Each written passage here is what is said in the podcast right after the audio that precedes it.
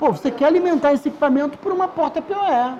Porque você tem lá um no-break com uma régua PoE, PoE, Power over Ethernet. O que, que é o PoE? Embora isso não seja uma aula do PoE. É quando você quer fazer uma alimentação pelo cabo de rede.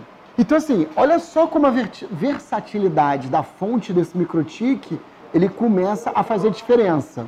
Ele tem uma opção de tensão de entrada aqui num, num, P, num cabo P1, né?